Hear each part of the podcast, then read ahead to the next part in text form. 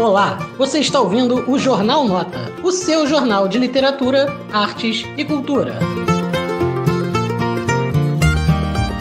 Todo mundo vê a minha capinha de livro porque ela é linda. É dessa ediçãozinha de clássicos aqui, ó, editora 3, que é em capinha dura e tem coisinha marcada em ouro. Eu gosto porque ela traz uma ilustração logo no, no começo bem antiga do Álvares de Azevedo, olha. Ele era uma figura um pouco esquisita, mas é, tem uma tipografia bonita, então é uma edição lindinha. E tem o Macário. E é legal que o Álvares de Azevedo começa no prefácio dizendo como que ele vive uma espécie de, de terror do gênero. Que ele fala assim: bom, eu quero. O que eu tô imaginando aqui é uma coisa que eu não sei exatamente como que eu vou formular. Porque vai ter entre o teatro inglês, o teatro espanhol e o teatro grego. Alguma coisa de Shakespeare, Marlowe, o, o outro é Caldeirão de la Barca, Lope de Vega, Goethe, e começa a falar Schiller, começa a falar um monte de nome. Mas ele fala assim: bom, então o que, que eu vou trabalhar? E aí ele, ele usa o termo que é o disforme. Eu vou tentar encontrar o disforme. Então, isso aqui é uma peça de teatro? Não, mas está no formato de peça de teatro.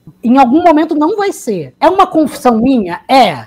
Mas também é um personagem aqui que eu estou criando, tem alguma coisa de história. Tem terror? Tem. Mas é terror propriamente? Não realmente. E aí ele diz que uma das coisas que ele está procurando, que está investigando, é a diferença, e isso também está no terror, que é a diferença do abismo entre o homem e o humano. Que ele quer entender aonde que acaba o humano e onde começa o animal, onde que começa o animal e onde que acaba o humano, e aonde que a paixão humana se torna ferocidade e onde que a paixão humana se torna demasiada humana. Qual é a história? Esse sujeito Macário é um estudante, um jovem estudante que está chegando numa cidade para estudar e vai numa taverna. E ele vai nessa taverna e ele começa a tratar muito mal a atendente. Enfim, até que aparece, ele começa a querer interagir com as pessoas que estão ali e aparece um sujeito que começa a conversar com ele e, e ele pergunta o nome do sujeito, o sujeito não diz o nome, eles começam a conversar de repente, num determinado momento de o sujeito diz assim: Eu sou o Satã. Não, eu sou o Satã mesmo, assim, e posso realizar seus desejos e fantasias mais absurdas no mundo. E aí eles começam a conversar sobre a alma humana,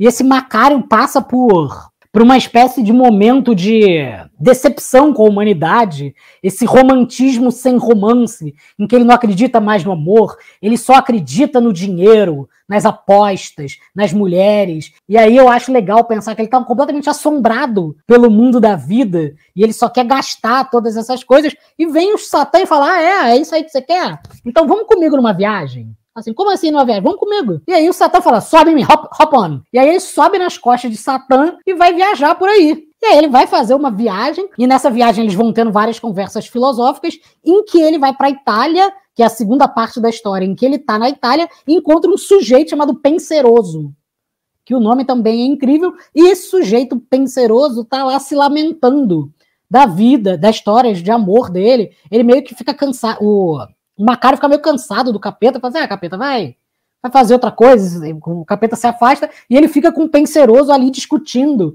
as questões humanas. E o penseroso está sofrendo muito por uma mulher que deixou ele e que disse que amava ele e que ele teve um encontro com ela em que brotou lágrimas dos olhos dela e que ele se sentia muito amado e dizia: Bom, então sim, eu sou amado, amarei, minha vida será repleta de amor. E logo depois ela não, não parece mais demonstrar interesse por ele, ele sofre e tá ali sofrendo. E o Macário começa a falar: Não, mas meu amigo, não é assim, não é assim que funciona a vida. A vida você tem que se entregar aos prazeres dela. A vida é essa coisa do abismo, do fogo que sobe. Ele diz: Não, meu amigo, você não conheceu a vida de verdade. A vida se dá quando você entrega a sua alma para um grande espírito.